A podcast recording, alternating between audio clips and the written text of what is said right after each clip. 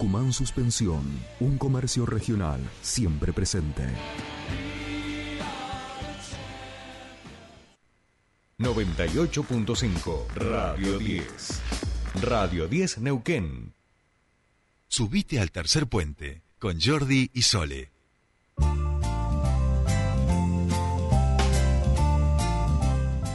Bien, ya estamos aquí, 8, 20 minutos de la mañana y nos vamos a meter con otro de los temas que nos gusta charlar mucho.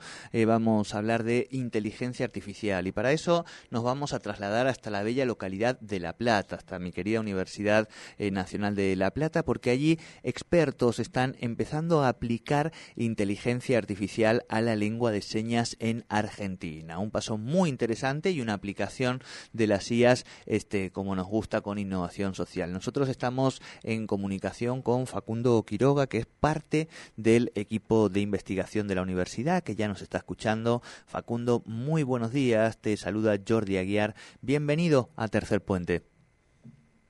Buen día, Jordi. Buen día a toda la audiencia. Eh, bueno, lindo, lindo hablar de algo distinto que, el tema electoral, ¿no? Ahora que empieza la veda. Exactamente.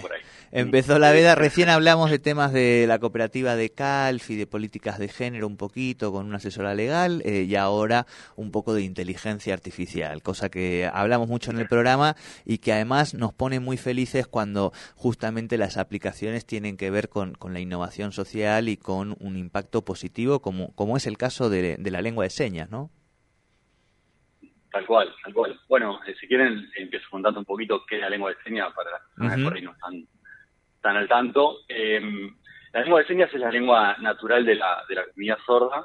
Eh, la lengua de señas argentina en particular es de la comunidad sorda argentina porque cada país tiene, y cada región a veces también tiene su propia lengua de señas, no son todas iguales. Y algo muy, muy positivo que pasó este año es que la lengua de señas argentina fue reconocida eh, legalmente por el Congreso, por, las autoridades nacionales, como una lengua oficial de la República Argentina. O sea que hoy en día en la Argentina tenemos otra lengua oficial que es la lengua de señas, ¿no? Además del español. Bien. Eh, esto se vino dando de una, de una lucha muy larga de que viene de décadas de la comunidad sorda por ser reconocida como una minoría lingüística relevante, ¿no? Importante, y bueno, y como tal, eh, nosotros venimos en realidad trabajando hace años con esto, pero bueno, esto es un gran empuje para decir, bueno, esta comunidad, esta lengua, merece también un traductor, merece que la lengua se registre, se estudie, como hacemos con el español y como cualquier persona entra hoy en día y puede traducir del español a inglés, bueno, ¿por qué no podemos traducir del español a la lengua de señas? Que si bien es una lengua no escrita, es una lengua que se hace con señas, que se hace, es, no, es, no, es, gestual, la hacemos con, con expresiones faciales, moviendo las manos, etcétera, pero bueno, sigue siendo una lengua enteramente equivalente al, español en términos de expresividad. Totalmente, totalmente. Eh, bien, y ahora ahí sí, empezamos a pensar cómo, cómo aplicar eh, la tecnología y en este caso la, inteligencia artificial, Facundo. Claro, tal cual. Y, en eso hay varios desafíos de la lengua de señas. Una, como decía, que es una gramática completamente distinta, ¿no? En español tenemos el el típico sujeto predicado, ¿no? Esa de que aprendimos, bueno, en, lengua de señas es otra, ¿no? Y como decía, eh, cada país además tiene su lengua de señas distinta, no es que en España tienen, como hablan español también, eh, tenemos la misma lengua de señas distinta y además, a diferencia, por ejemplo, uno quiere hacer un traductor de español a inglés. Bueno, tenemos miles de obras, ¿no? Desde Shakespeare, la Biblia, lo que sea, están todas traducidas en todos los idiomas escritos, pero en lengua de señas hay muy pocos datos y hasta hace poco había muy poca estandarización, porque si hablamos de palabras muy comunes, como, no sé, eh, banana o mesa, sí, eh, eh, hay, hay un acuerdo, pero palabras quizás más extrañas como inteligencia artificial y no tienen una seña estándar, son cosas que vienen nuevas, entonces bueno, eso ha sido todo un desafío que, en los últimos tiempos estamos pudiendo empezar a, a, superar con el hecho de, bueno, de las la falta de datos, online. Vamos, vamos a decir que es el insumo fundamental con el que las inteligencias artificiales empiezan a, nutrirse y a desarrollar después su, su aprendizaje automático, ¿no? Exactamente, o sea, el modelo este chat GPT que, todo el mundo conoce ya hasta este, en estas instancias, eh, que antes era algo, una cosa, cuando hablábamos de modelos de lenguaje, era una cosa solo para cierta gente y hoy en día ya es casi universal. El truco que tiene es que ha sido entrenado básicamente con todo el contenido de Internet, ¿no? Probablemente notas de, de, su medio también estén metidas en ChatGPT entrenando ese modelo, eh, porque básicamente tomaron todo lo que había de todos los idiomas y bueno, y eso es lo que da la potencia, eso es lo que hace que ChatGPT funcione también, ¿no? Además, bueno, los miles de millones de, dólares en investigación y en cómputo que, ponen estas empresas. Eh, eso, eso no lo tenemos, ¿no? ni, ni los miles de millones de dólares para el cómputo, pero más importante tampoco tenemos los datos. Así que nuestro trabajo hoy en día se, centra bastante en con, trabajar con, intérpretes y, personas sordas acá de la UNLP para poder eh, estandarizar, conseguir esos datos, validarlos. Claro, claro, claro. Es, muy importante en ese sentido. Bueno, y, y, contanos cómo, cómo viene siendo ese, ese proceso, porque entendemos que hay que sistematizar muchísima información, incorporarla, digo, ¿no? Claro, acá había dos enfoques. Un enfoque podría ser que nos pongamos nosotros a grabar todas las posibles palabras de eh, oraciones, etcétera, pero como decía, como eso es muy difícil, lo que estamos trabajando con intérpretes de, la, de acá de la universidad es eh, una, forma distinta que se llama, eh, digamos, aprovechar datos en crudo, ¿no? O en salvajes, digamos, que, hoy en día en YouTube tenemos muchos, básicamente. Eh, por ejemplo, todas las, las, transmisiones de la TV pública hoy en día tienen una traducción, ¿no?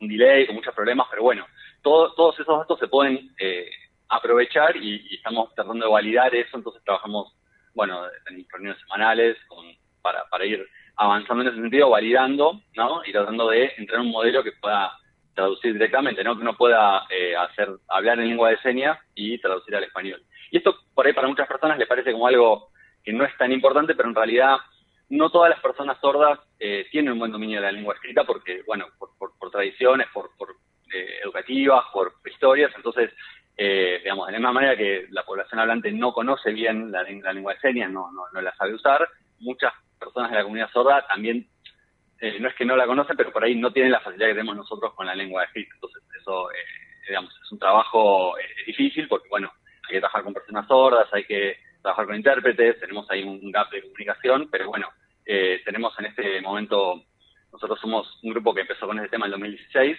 cuando todavía esto era muy, estaba muy, muy verde, y hoy estamos, tenemos mucho entusiasmo porque realmente tenemos dos becarios doctorales trabajando en esto, dos investigadores eh, con Franco Ronchetti.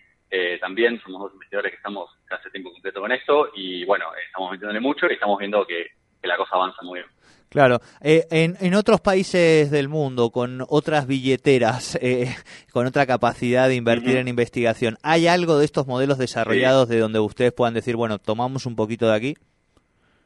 Mm, es súper interesante tu pregunta. Hay mucha investigación, pero no hay nada realmente que uno diga. De hecho, el, digamos, por, por nombrar una empresa, el mismo Google eh, intentó hacer esto hace tiempo y, y, no funcionó, no les funcionó muy bien, digamos, ellos tampoco subieron, así que eh, no, eh, o sea, es un tema que, que es una deuda, como digo, porque en realidad es un problema más que todo de datos, ¿no? O sea, en claro, que hablamos de, como digo, de GPT, otros traductores, el tema es que tenemos los datos. Así que nosotros estamos haciendo un esfuerzo muy grande en ese sentido y bueno, también llamamos a, la comunidad sorda en todo el país que, quiera contribuir al proyecto. Estamos, digamos, nos encantaría que, participen porque bueno, esto tiene que ser un esfuerzo conjunto y obviamente tiene que incluir a la comunidad sorda que es la protagonista principal de este proyecto. Claro, claro. Qué bueno, che, me parece eh, buenísimo. Además, cuando lo contás se te nota, digo, la, la, emoción, digo, ¿no? El entusiasmo en relación a poder avanzar con, con este proyecto.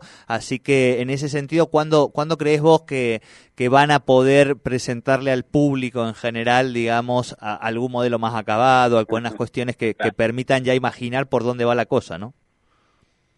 Sí, tenemos entusiasmo, pero es una pregunta eh, complicada, Jordi, la que van a hacer, porque no, no, no tenemos, o sea, la investigación es, eh, y sobre todo en este, en este país, y bueno, no voy a hacer... Eh, sí, sí, sí, está claro, está claro. En esta situación eh, es, es muy, es muy, a veces, inestable en ciertas cosas. Si de hecho, ahora estamos esperando unos proyectos para, para poder potenciar esto más, que nos financien, pero bueno, eh, sí, sería muy importante que, que, si nosotros tuviéramos realmente hoy los datos, eh, no, no sería una cosa más de, un par de años para tener Estamos hablando de años, sí. Claro. Le, decimos, que venimos desde el 2016 con esto hemos hecho avances, pero bueno, es un, tema que, que tiene su tiempo. Claro, claro, claro. Bueno, no, no pierdan la espera, el, entusiasmo, digamos. Eso es lo, lo importante, digo, ¿no? Porque a veces también entendemos que las investigaciones largas, claro, son caminos donde hay momentos donde a uno le cuesta y donde la realidad se impone y pasa, en el medio pasa la vida también. Te quería eh, contar, eh, muy, muy cortito, algo que en algún momento me gustaría que habláramos fuera de micrófono, que es pensar en cómo trabajar inteligencias artificiales en lengua mapuche, en la lengua de nuestros pueblos originarios de Neuquén. Te cuento esto porque se inauguró hace poquito, ahora viene gente de UNESCO eh, para presentar y conocer un centro de producción transmedial eh, intercultural que se viene elaborando con comunidades, con gente de la Universidad de La Plata, con la Defensoría del Público de Servicios de Comunicación Audiovisual y demás. Y ese es un tema de la aplicación de inteligencia artificial para fortalecer su identidad a través de la lengua que viene saliendo. Así que te la dejo ahí, picando. Eh, inteligencia artificial y mapuzungú, lenguas originarias, ¿cómo la ves? Se puede, ¿no?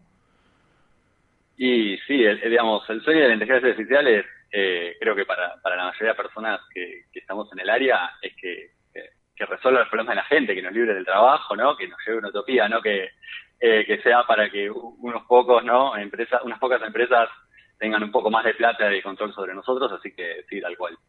Tal cual, tal cual. A eso vamos. Vamos, vamos, vamos todavía. Bueno, no sé si dentro de unos años, pero estaremos atentos sí, a esos avances para poder charlar cada tanto de cómo viene eh, este proyecto. Dios dirá dónde estamos dentro de unos años en este país. Este, Facundo, te agradecemos muchísimo este contacto y nuevamente felicitaciones al, al equipo de, de trabajo por estar desarrollando esta aplicación y este uso de la inteligencia artificial para la lengua de señas argentina. ¿Eh? No, muchas gracias a vos, eh, bueno, Jordi, a, Sole también y a, todos los oyentes. Un saludo. No, por favor, muchas gracias. Hablábamos entonces con este investigador de la Universidad de La Plata, Facundo Quiroga, en relación a este proyecto tan importante de eh, aplicación de inteligencia artificial en el lenguaje de señas de Argentina.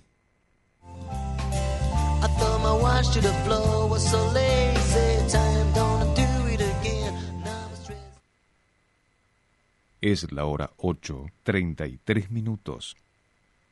La enfermedad renal crónica alcanza a una de cada